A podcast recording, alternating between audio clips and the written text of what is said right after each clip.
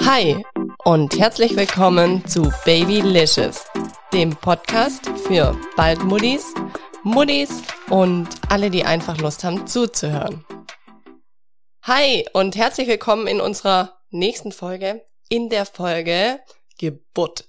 Heute wieder mit meinem perfekten Tinder-Match, mit meinem Mann Henning. Hallo zusammen. Ja, wir haben ja lang angekündigt, diese Folge, beziehungsweise im letzten Mal, so lange dann auch nicht. Ich hoffe, euch hat bis jetzt schon das gefallen, was ihr in den letzten Folgen und in den ersten Folgen von uns überhaupt gehört habt und äh, freut euch jetzt schon richtig auf dieses Thema Geburt.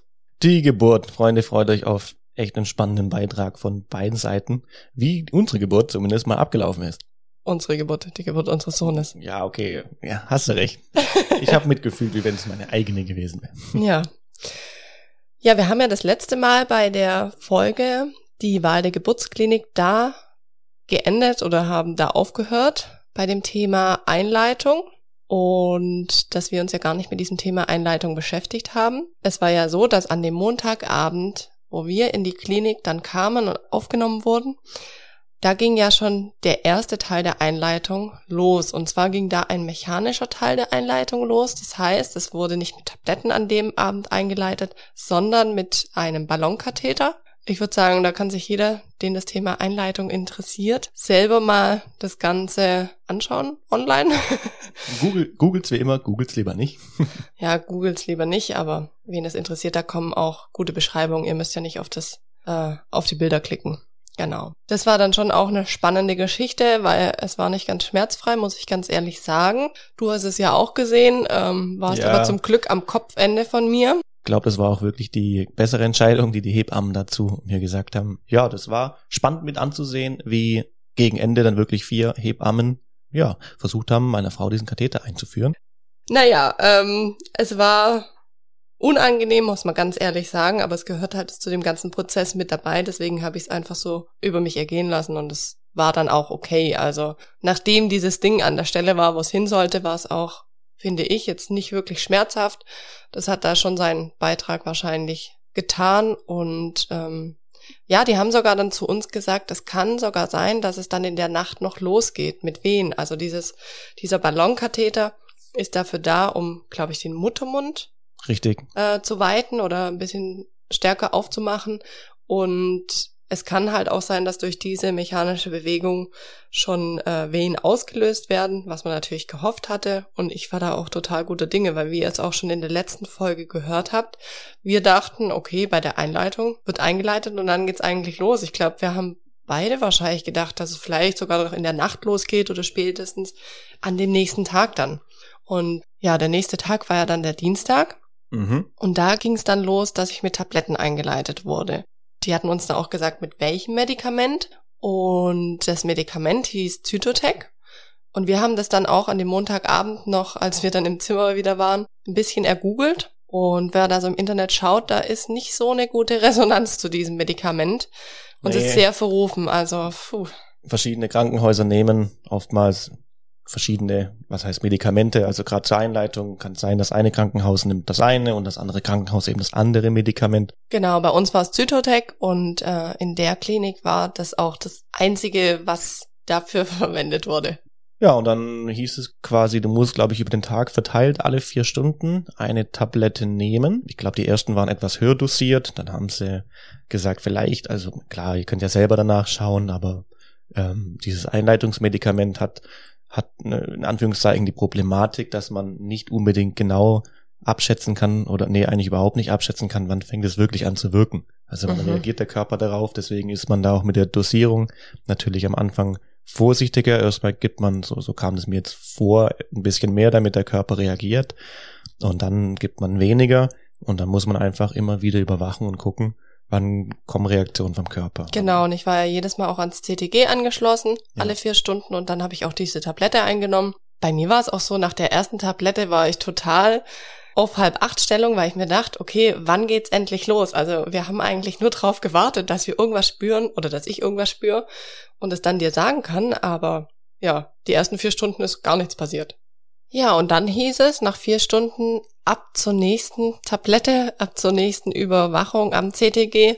Und ähm, ja, da ist eigentlich auch nichts passiert gewesen oder zumindest während dieser Zeit und man hat auch noch keine Wehenausschläge gesehen, es war alles noch komplett ruhig und was ich so spannend fand, das waren ja immer so Untersuchungsräume mit so einem Vorhang dazwischen, so wie man es eigentlich aus dem Film auch kennt mhm. und äh, oftmals war mit mir zusammen dann noch eine andere Frau zur Einleitung Stimmt, in ja. diesem Raum mit ihrem Partner oder mit ihrem Mann. Da hat man es dann auch manchmal so ein bisschen mitbekommen. Also es gab auch so Untersuchungen bei mir, wo ich dann gehört habe oder wo wir beide gehört haben, nebenan ist gerade zum Beispiel die Fruchtblase geplatzt oder sie hatte komplett starke Wehen veratmen müssen, die Dame. Mhm. Also das war echt heftig. Einmal fand ich es auch total witzig, weil ja gut, das ist eigentlich vielleicht nicht witzig, aber war eine witzige Situation, weil eine, die war, glaube ich, öfters mit mir bei dieser Untersuchung und die hat dann immer wieder total stark die Wehen veratmet. Und ich dachte mir, boah, diese Frau, die muss ja so weit schon sein, was ihre Wehentätigkeit angeht. Also die waren auch alle da auf der Station und viele wurden eingeleitet oder ich glaube alle, wo da mit dabei waren auf der Station, gell? Ich glaube auch tatsächlich, ja. Das war wirklich, waren alle zur Einleitung da. Naja, auf jeden Fall, die Dame hat dann ganz stark ihre Wehen veratmet und irgendwann kam dann auch mal die Hebamme und sagte so, ja, und wie geht's Ihnen? Weil die sind ja nicht permanent dabei gewesen, sondern kamen immer wieder zum Gucken. Ich glaube, da hingen wir eine halbe Stunde bestimmt am CTG da war es dann wirklich so, dass die Hebamme sagte, okay, Wahnsinn, dass sie gerade so stark veratmen müssen, weil sie sieht gar keine Wehen. also das weiß ich noch. Und wir mussten, glaube ich, beide extrem lachen in der Situation. Und da ist ja bloß dieser Vorhang dazwischen. Und wir wussten ja zu dem Zeitpunkt, äh, wussten wir ja selber nicht, wie kann es wirklich abgehen. Also Du warst ja völlig relaxed, es waren keine Wehentätigkeiten. Die Tabletten weiß auch kein Mensch, wann die anfangen zu wirken und vor allem auch nicht wirklich, wie stark die anfangen zu wirken. Und um herum passiert einfach so viel Action und bei uns selber eigentlich noch gar nichts, so dass wir einfach auch, ja, wir, wir mussten über andere einfach schmunzeln, weil wir wussten einfach nicht, was, was kommt da noch.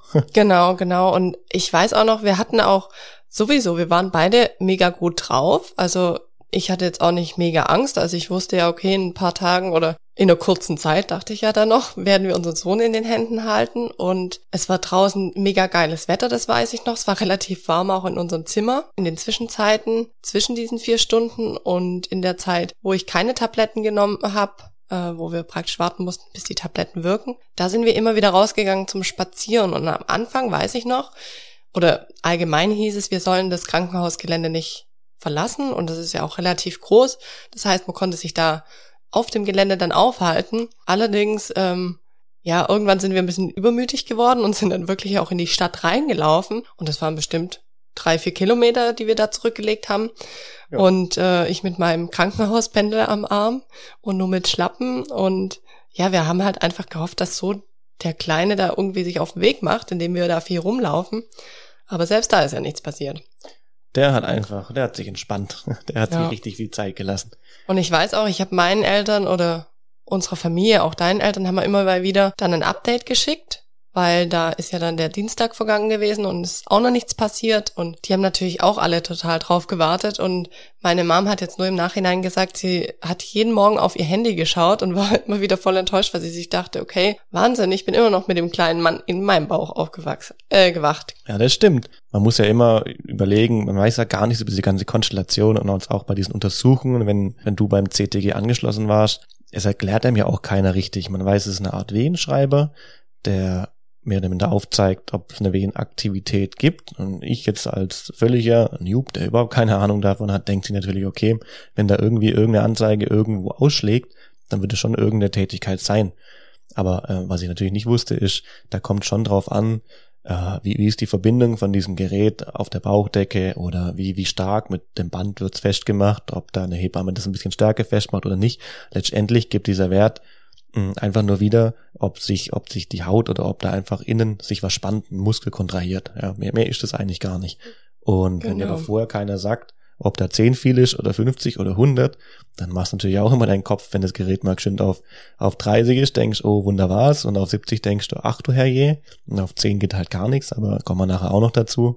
Ja, manchmal hat's ja auch dann einfach gepiepst und ähm, das hat ja dann Stimmt. nichts Schlechtes geheißen, sondern einfach, dass das Signal in dem Moment weg war. Also das Signal von den, den Geräten. Von dem Gerät, ja. Genau, und gar nicht von dem Kleinen oder so. Und dann macht man sich natürlich auch immer einen Kopf. Also Aber ich muss auch gestehen, ich glaube, wir haben es auch gar nicht so hinterfragt in der Schwangerschaft so stark, was jetzt dieses Gerät. Ich wusste immer nur, okay, es ist ein Wehenschreiber, aber man hat ja eigentlich die ganze Schwangerschaft über auch keine Wehentätigkeit da gesehen, deswegen wusste man ja auch gar nicht, wie muss denn das Ganze aussehen. Und das stimmt. Ja, dann ist quasi am Dienstag nichts passiert, den Mittwoch über ist auch nichts passiert. Nein.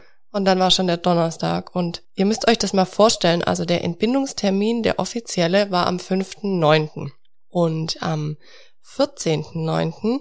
sind wir in die Klinik gekommen zur Einleitung. Also das heißt schon 14 Tage drüber. Unser Sohn kam dann tatsächlich erst am 18.9. Das heißt, die Spanne von 5.9. bis zum 18.9., die ist ja sehr, sehr groß. Das heißt, der Druck, der dann, finde ich, auch da war, mhm. zu dem Zeitpunkt, war schon krass. Also am Donnerstag sind wir aufgewacht, uns war alles noch okay und ich hatte keinerlei größere Wehentätigkeit. Da dachte ich mir schon so, okay, was machen wir? Und dann war sie wirklich der Knaller.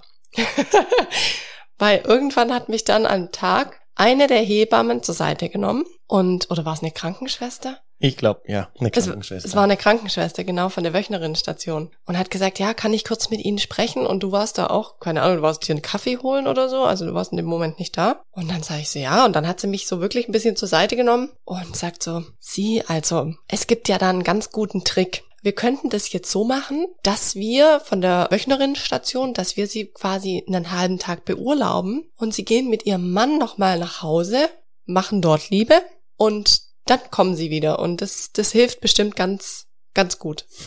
Und ich habe sie dann nur so angeguckt und musste lachen und ich so, okay. Ich wusste jetzt gar nicht, dass es diese Möglichkeit gibt, weil irgendwie war mir klar, okay, wir sind jetzt in dem Krankenhaus und das wird jetzt eingeleitet und mir war gar nicht klar, dass man sich während der Einleitung dann doch nochmal beurlauben darf. ja. Stimmt, ja. Und dann bin ich zu dir wieder ins Zimmer gekommen und habe das dir dann auch erzählt und wir mussten dann eigentlich total schmunzeln und haben gesagt, okay, aber das ist jetzt auch zu riskant, also wissen wir auch nicht, was passiert. ja, also war echt auch spannend, was wir da empfohlen bekommen haben. Naja, und äh, mittags oder nachmittags sind wir dann, also das haben wir dann nicht gemacht. Wir haben dann gesagt, nee, wir gehen die sichere Variante und bleiben einfach in unserem Zimmerchen und probieren es weiterhin mit den Tabletten.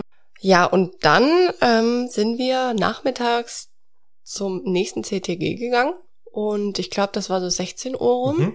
oder 16.30 Uhr, ich weiß nicht mehr genau. Da habe ich dann oder hätte ich die nächste Tablette bekommen sollen. Und irgendwie hatte ich in mir schon so ein Gefühl, mh, hm, es könnte sich was getan haben. Also es hat sich nicht mehr ganz so angefühlt wie die letzten Tage und Stunden davor. Es war irgendwas verändert, aber ich konnte es noch gar nicht beschreiben, was sich verändert hatte.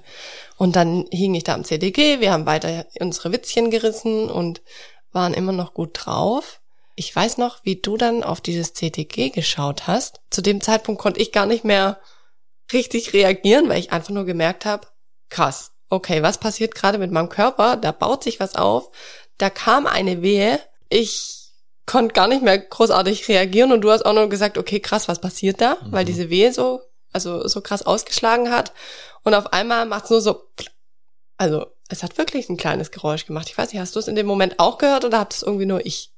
Doch, gehört. das war, das so war, man, man hat, ist schwierig zu beschreiben, weil man hat es dir angesehen, dass gerade auf jeden Fall irgendeine Action abgeht und es war wie, schwierig, wie so ein kleiner Riss. Aber ich kann das Geräusch dieses Risses nicht sagen. Man hat aber mhm. gehört, dass irgendwas jetzt gerade, es war kein Plop oder kein so ein, wie man sich einen Tropfen im Wasser Nee, auch kein Knall oder so. Auch kein Knall, es war einfach, man hat gemerkt, dass was ganz, ganz, ganz heimlich irgendwo irgendwo ploppt ja, so quasi. Ja, du, ja.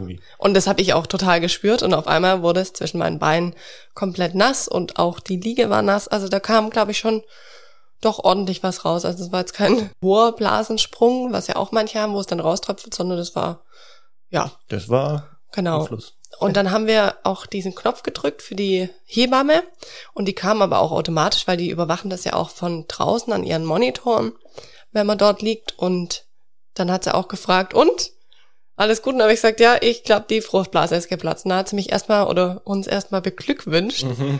Das fand ich auch irgendwie eine strange Situation, aber ja, und ich war so ein bisschen noch unter Schock. Und dann sagt sie, ja, das ist ja das, worauf wir jetzt die ganzen vier Tage hingearbeitet haben. Und da dachte ich mir, oh ja, stimmt ja. also das war ganz, ganz gut. Ja, und dann äh, hast du mir, glaube ich, eine neue Hose geholt. Deswegen kleiner Tipp, falls jemand äh, ins Krankenhaus geht, nehmt euch auf jeden Fall genügend Hosen mit, weil ja, das hatten wir irgendwie auch nicht so bedacht. Klar, ich hatte zwei bequeme Hosen dabei, aber das war's dann auch und war gut, dass es so schönes Wetter war. Ja, das stimmt, das stimmt. Erstmal konntest du dich umziehen. Genau. Und ja, als Mann dachte ich natürlich wieder, ja, wunderbar, auf dem Weg rüber, wo ich meiner Frau die Wechselklamotten gebracht habe. Ja, jetzt geht's los, jetzt dauert's nicht mehr lang, dann haben wir ihn auf jeden Fall in den Händen. Ja. Aber manchmal dauert's halt doch noch mal ein Stückle. Ja, und ich bin dann, ähm, wie waren das dann? Wir wurden dann aufs Zimmer geschickt, gell? Genau, ja, die stimmt. haben dich weiterhin noch ein bisschen be begutachtet, Ja. gecheckt, ob alles okay ist, kurz abgetastet und was die Werte noch sagen. Mhm. Und dann hieß es, jetzt gehen Sie ruhig noch mal auf Ihr Zimmer und können sich ruhig noch ein bisschen bewegen, ein bisschen, Genau. ich glaube, sie hat sogar gesagt, dass du dich ans Bett stellen kannst, zum Beispiel Kreisbewegungen machen oder einfach ein bisschen stehen, sofern es geht. Ja. Und es würde dem Ganzen einfach etwas helfen und unterstützend wirken. Ja.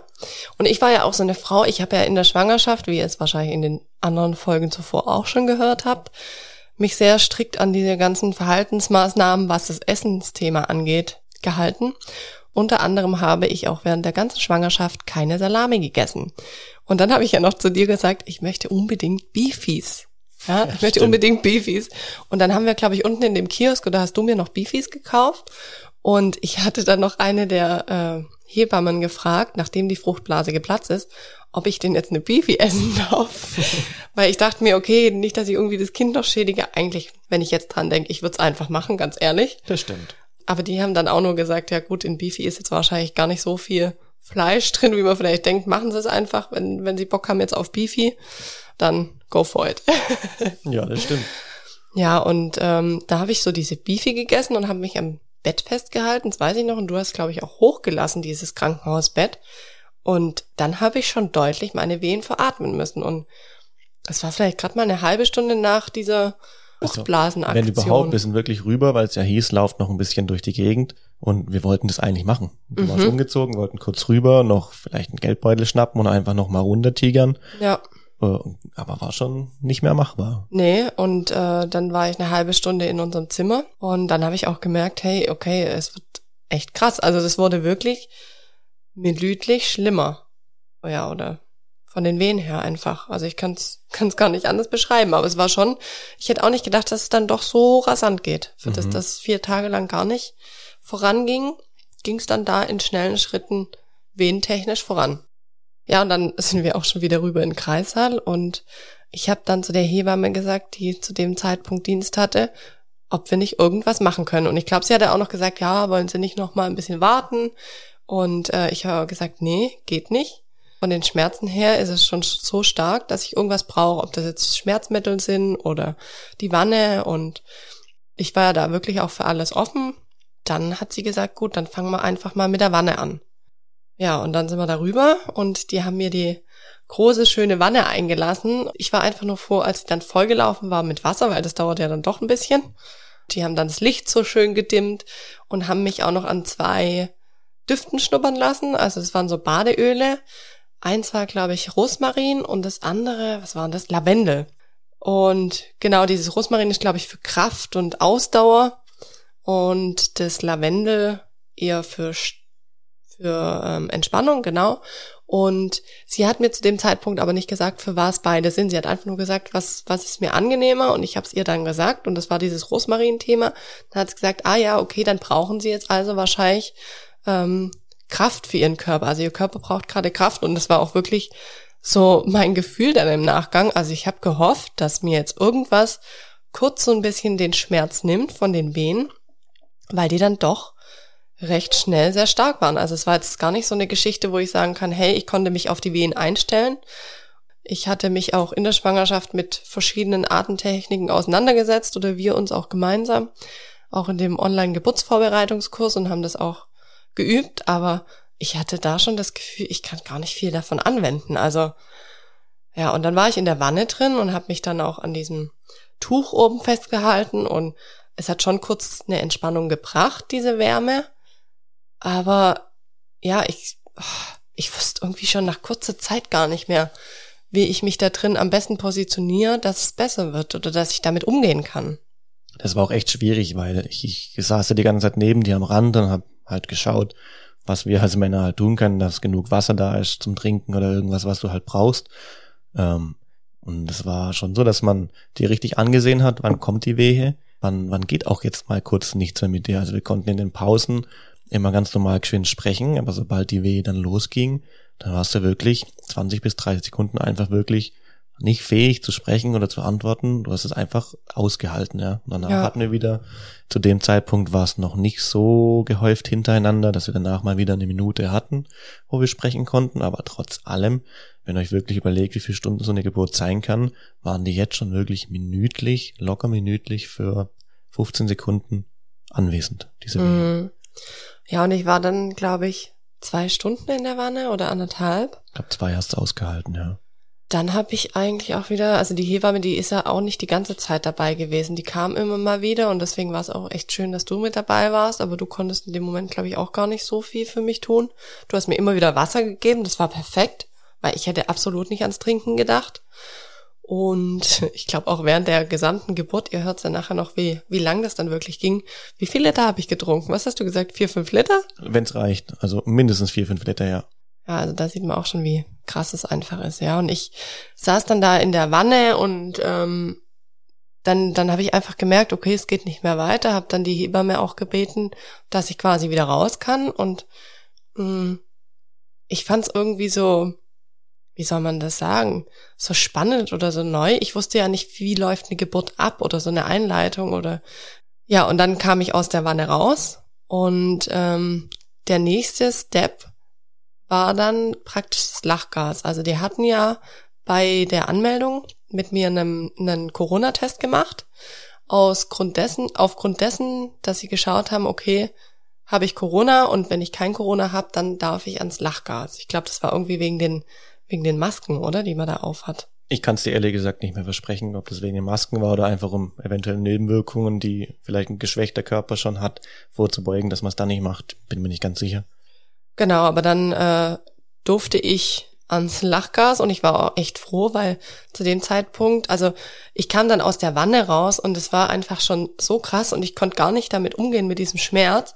Und nachdem ich aus der Wanne draußen war, noch weniger, weil irgendwie so dieses Wärmende war weg und dann war es mir extrem kalt, weil ich da schon geschwächt war.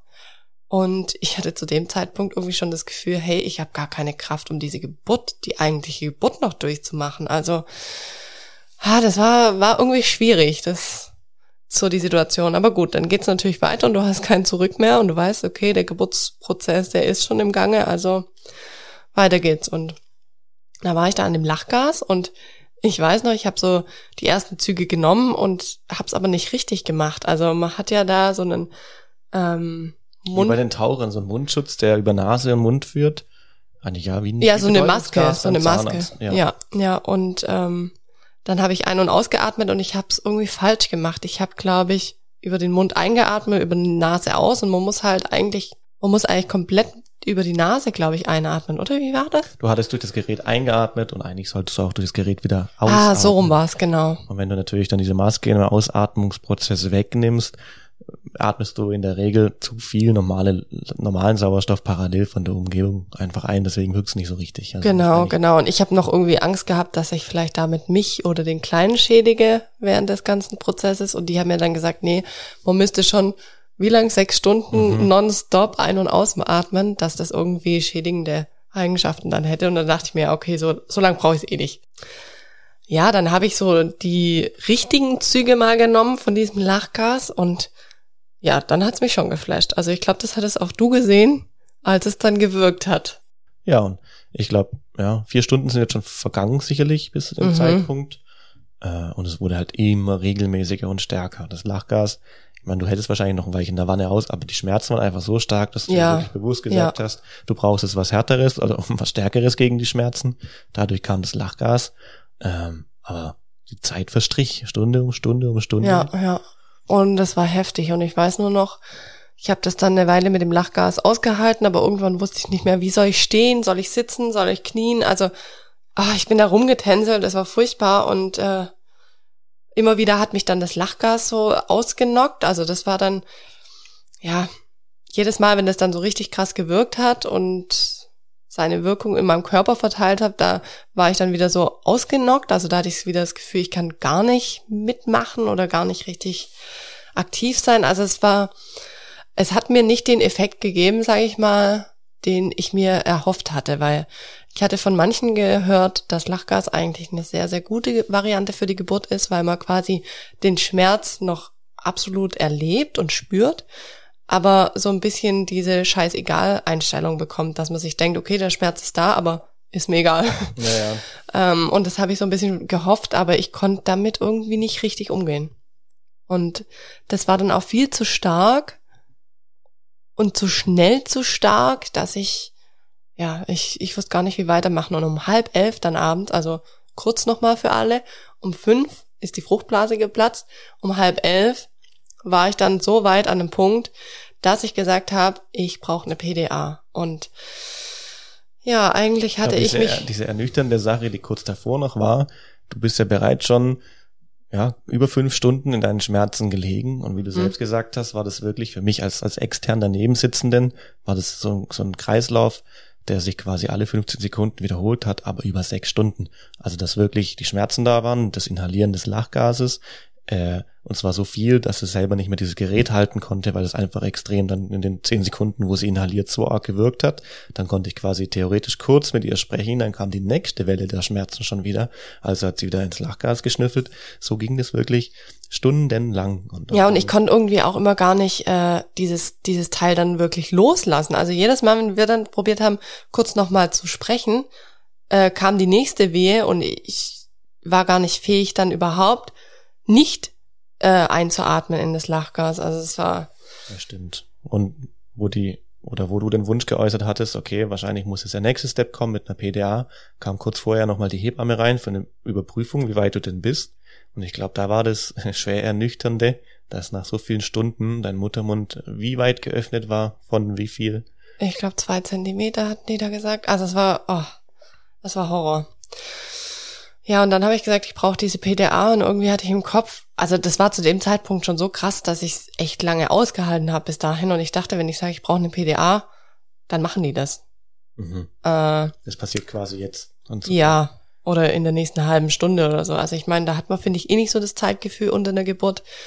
Aber ich weiß nicht, wie lange es gedauert hat, bis der PDA-Arzt dann kam oder der Anästhesist. Es hieß nur, der ist gerade noch bei einer anderen bis du die Dame nach beschäftigt. Wunsch, war locker eine Stunde vergangen. Oder anderthalb. Also ich glaube um, ja. um halb eins, weiß ich noch, habe ich auf die Uhr geguckt und das erste Mal gesagt, hey, ich bin schmerzfrei. Also, oder zumindest so, dass ich wieder ein bisschen runterkommen kann. Und oh, ich sag's euch, also das war, war krass von elf bis um halb eins nachts, diese Zeit sobald die PDA war, warst du, warst du dann schmerzfrei. Ja, ja genau. Ja. Aber das, also in der Zwischenzeit, ich kann da gar nicht mehr, also ich konnte keinen klaren Gedanken fassen. Ich habe gefühlt dieses ganze Lachgas inhaliert und weginhaliert. Also es war Wahnsinn. Und dann musstest du, bevor die PDA ja gelegt war, erstmal noch dir einen Aufsatz anhören, was alles passieren kann, den du selber hast noch eigenhändig dann unterschreiben müssen. Ja, also vor allem, ähm, ich glaube, die hätten mir da alles erzählen können und ich hätte in dem Moment alles unterschrieben. Und ähm, ja, was ich schon sagen muss, in diesem ganzen Geburtsprozess oder bis zu dem Zeitpunkt, bis dann die PDA gewirkt hat, war mir nicht mehr so klar, um was es hier eigentlich geht. Also klar, ich weiß, es ist eine Geburt und mein Sohn kommt hier zur Welt, aber es ist irgendwie doch schon ein Überlebenskampf, wo man so voll mit sich selber ausmacht. Also ich als Frau in dem Moment, ich habe eher gedacht, hoffentlich komme ich hier lebend aus dieser Sache raus, wie es geht hier drum, mein Kind auf die Welt zu bringen. Also es ist komisch, was da so in einem vorgeht, finde ich. Das war echt abgefahren. Und ich muss auch rückblickend echt sagen, pff, dieses Geburtserlebnis, zumindest bis zu dem Punkt, wo, wo dann die PDA kam, war für mich alles aber absolut nicht schön. Und das ist auch was, wo wir auch schon gesprochen haben oder wo ich auch schon ja, am, am ersten Tag, nachdem der Kleine dann da war, wo wir jetzt auch gleich nach, noch dazu kommen, wo ich dann auch gesagt habe, hey, ich möchte da auf jeden Fall wahrscheinlich zu so einer Traumabewältigung gehen. Also das heißt, wenn das jetzt nicht so stark ist, und ich kann ja auch drüber reden, das ist ja gar kein Thema, ähm, aber so auf Hinblick für das zweite Kind muss ich das, glaube ich, schon nochmal ein, zweimal aufarbeiten, das ganze Thema, weil es doch eine harte Nummer war. Ja, und dann äh, um halb eins war dann die PDA und dann hieß es erstmal, jetzt kann ich eine Weile schlafen oder mich ausruhen und ich muss ganz ehrlich sagen, an die ganze Zeit, ich kann mich auch gar nicht mehr dran erinnern. Ich weiß nur, dass ich einfach auf dieser Liege lag und ähm, froh war, keine Schmerzen mehr zu haben und wirklich ein bisschen Kraft getankt habe in der Zeit. Du bist dann auch irgendwann wirklich immer mal wieder ein bisschen eingeschlafen und in dem Fall hat die PDA wirklich deinem Körper was wirklich Positives bewirkt, denn wir gehen einfach davon aus, davor, wo du diese ganzen Schmerzen hattest, war dein Körper wahrscheinlich gar nicht fähig und in der Lage, sich, sich teils so zu entspannen, dass der Muttermund sich auch einfach weiter öffnen kann, sondern eher das Gegenteilige eingetreten ist, dass er weiter verkrampft hat oder einfach mhm. zusammengehalten hat. Und durch die PDA ging dann zum Glück doch die Muttermundöffnung auch endlich mal vorwärts.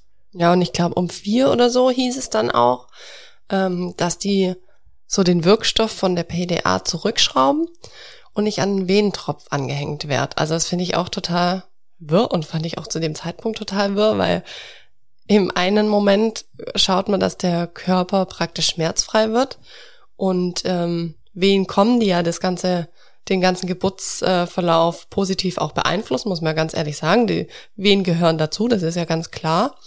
Und auf der anderen Seite ähm, hemmt die PDA das ja dann doch so stark ein und ähm, dass man so gar keine Wehen mehr verspürt und dass die, glaube ich, auch schwächer werden. Richtig, das hat man deutlich gesehen auf dem CTG. Genau, und dann ging es wieder los, dass ich einen Venentropf angeschlossen bekommen habe. Aber ähm, ich hatte so ein bisschen Schiss, okay, Venentropf, jetzt, jetzt geht's wieder los mit Schmerzen, aber das war tatsächlich nicht so. Also man hat dann nur auf dem CTG gesehen, die Wehen werden wieder stärker, aber ich habe sie einfach nicht gespürt. Also für mich eigentlich eine schöne Erfahrung, dass ich da einfach dann schmerzfrei geblieben bin ähm, spannend war es dann nur, wo es zum Ende hinging, als dann die Hebammen gesagt haben, okay, so langsam kann man dann anfangen äh, mit, mit drücken oder mit mitpressen. Ja, da haben sie zu dir irgendwann gesagt, das weiß ich auch noch, nach den ganzen langen Stunden so, bei der nächsten Wehe fangen sie mal an mitzupressen. Ja, sobald sie die Wehe verspüren, pressen sie einfach ordentlich mit. Mhm. Und ich wusste immer nicht, welche Wehen. Also ich habe ja das CTG nicht gesehen. Das ist ja immer so gestellt, dass es einfach die Hebammen und die Ärzte sehen. Und äh, du konntest draufschauen, ja, aber für mich war es ja nicht sichtbar und ich habe einfach absolut nichts mehr gespürt. Und das sagt mir auch. Und deswegen wollte ich eigentlich auch keine PDA, weil ich gesagt habe, nee, ich will das irgendwie alleine schaffen und ich möchte auch alles mitbekommen, aber das war dann eh schon hinfällig. Also ich war Gott froh, dass ich diese PDA hatte. Das mit diesem Mitdrücken, das war so strange, weil ich wusste einfach nicht, wann, wann soll ich drücken. Und ich habe dann immer noch dir ähm, versucht abzulesen aus deinem Gesicht, wann soll ich denn drücken? Also wann habe ich eine Wehe? Quasi immer, wenn ich auf dem Gerät gesehen habe, jetzt wäre eine da, habe ich dich angenickt, dass du jetzt mal mitdrücken kannst. Ja, so und ich habe es dann einfach hast. auch gemacht. Und ähm, ich weiß noch, die Hebammen, die hatten mir dann, oder da hängen dann auch so Tücher von der Decke, die haben mir dann auch dieses Tuch gegeben, dass ich mich da richtig reinhänge quasi. Und ich war dann so im Halbsitzen, also in so der Frauenarztstuhlposition, musste quasi da mein Kind gebären oder da, dazu kam es dann. Und man sagt ja auch, das ist jetzt nicht die idealste Gebärposition, weil es einfach entgegen der Schwerkraft ist. Aber pff, ja, für mich war es in dem Moment egal. Ich wollte einfach bloß, dass der kleine Mann dann rauskommt dann habe ich da gedrückt wie ein Ochse und teilweise habe ich, glaube ich, auch wirklich gedrückt, wenn gar keine Wehe da war. Bei dir hat man irgendwann gemerkt, dass so der, der Schmerz weg und der Kampfgeist ist da. Ich fand es auch irgendwie erleichternd, wo die Hebammen gesagt haben, jetzt, jetzt, jetzt machen wir mal, jetzt geht's Richtung Ende zu, jetzt ja. drücken wir ein paar Mal und dann müsste es eigentlich auch schon funktionieren. Ähm, ich, da, du hast einfach irgendwann ist ja logisch, wenn du nicht weißt, wann die Wehen sind. Du hast irgendwann hat man richtig gemerkt, dir war es völlig wurscht, wann da eine Wehe ist. Du fängst einfach, du drückst halt, sobald du wieder Kraft hast und, und, und haust das Kind da raus.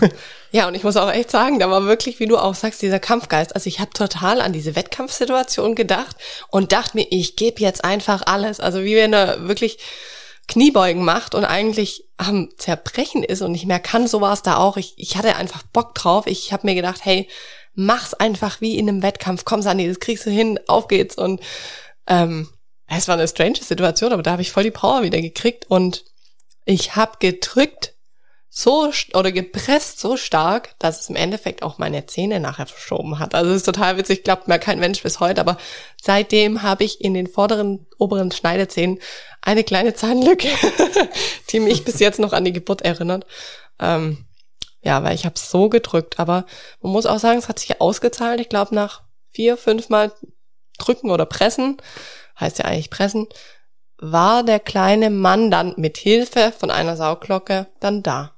Ja, und da war es dann 4.51 Uhr, als der kleine Mann zur Welt gekommen ist. Also es war echt, echt heftig.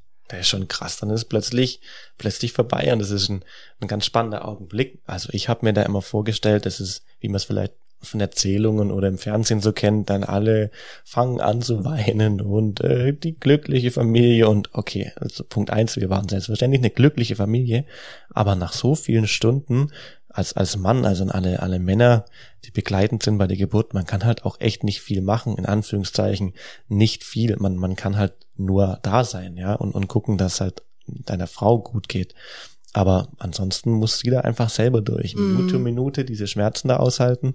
Es ist schon für uns, da können wir ganz ehrlich, glaube ich, drüber auch, auch, auch reden, was einfach wirklich hart mit, mit anzuschauen, weil man einfach nichts tun kann. Man, man kann nichts tun. Ich war sogar, äh, ich habe noch viel geraucht zum Zeitpunkt. Ich bin halt mal raus nach den ganzen Stunden und habe meinen Bruder angerufen draußen und habe ihm gesagt, du, das ist wirklich hart. Das, mhm. das war zu dem Zeitpunkt, wo mir damals die, dann die PDA gelegt wurde. Haben sie dich, glaube ich, eh rausgeschickt. Stimmt, dann haben die Ärzte gesagt, ja, jetzt können sie mal ja. 20 Minuten draußen ja. Luft verschnappen. Ich glaube, die hat's aber auch ganz gut Motto. getan, oder? mir hat's wirklich gut getan. Ja, und ich war in dem Moment eh so, so platt und so mit mir beschäftigt. Ich hab's also keine Ahnung, wären das jetzt zwei Stunden gewesen, war das eine halbe Stunde. Ich habe es einfach gar nicht mitbekommen, wie lang das war. Für mich warst du kurz nicht da, mhm. aber es war nicht so, dass du in dem Geburtsprozess oder so gefehlt hast. Ja. Also das war jetzt ja. voll okay. Und dann, ja, war, dann war unser Sohnemann auf der Welt und wurde auch der Mama gleich auf den Bauch gelegt. Ja, und ja. das war schon, schon strange, witzig, schön, alles gleichzeitig, auch wenn man da natürlich irgendwie erschöpft war.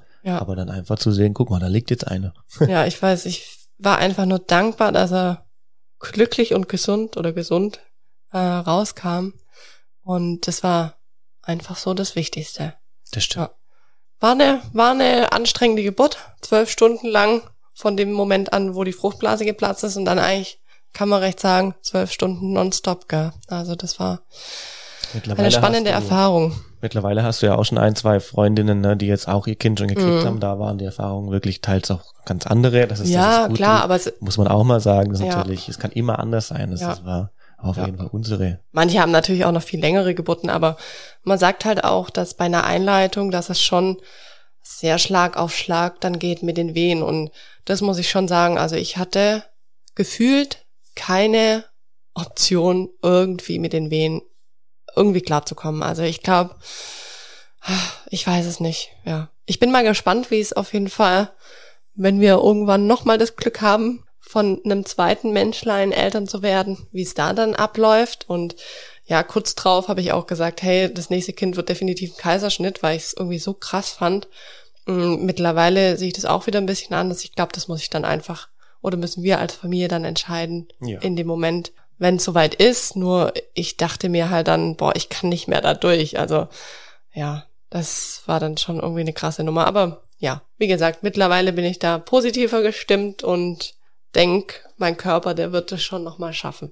Das Definitiv. Stimmt. Und man weiß ja jetzt auch, was man für Möglichkeiten hat, auch ja mit den ganzen geburtserleichternden Medikamenten. Das ist natürlich schon eine sehr, sehr große Hilfe. Richtig. Ja, dann hoffe ich, euch hat diese Folge auch gefallen und dann freuen wir uns, wenn wir das nächste Mal wieder euch bespaßen können.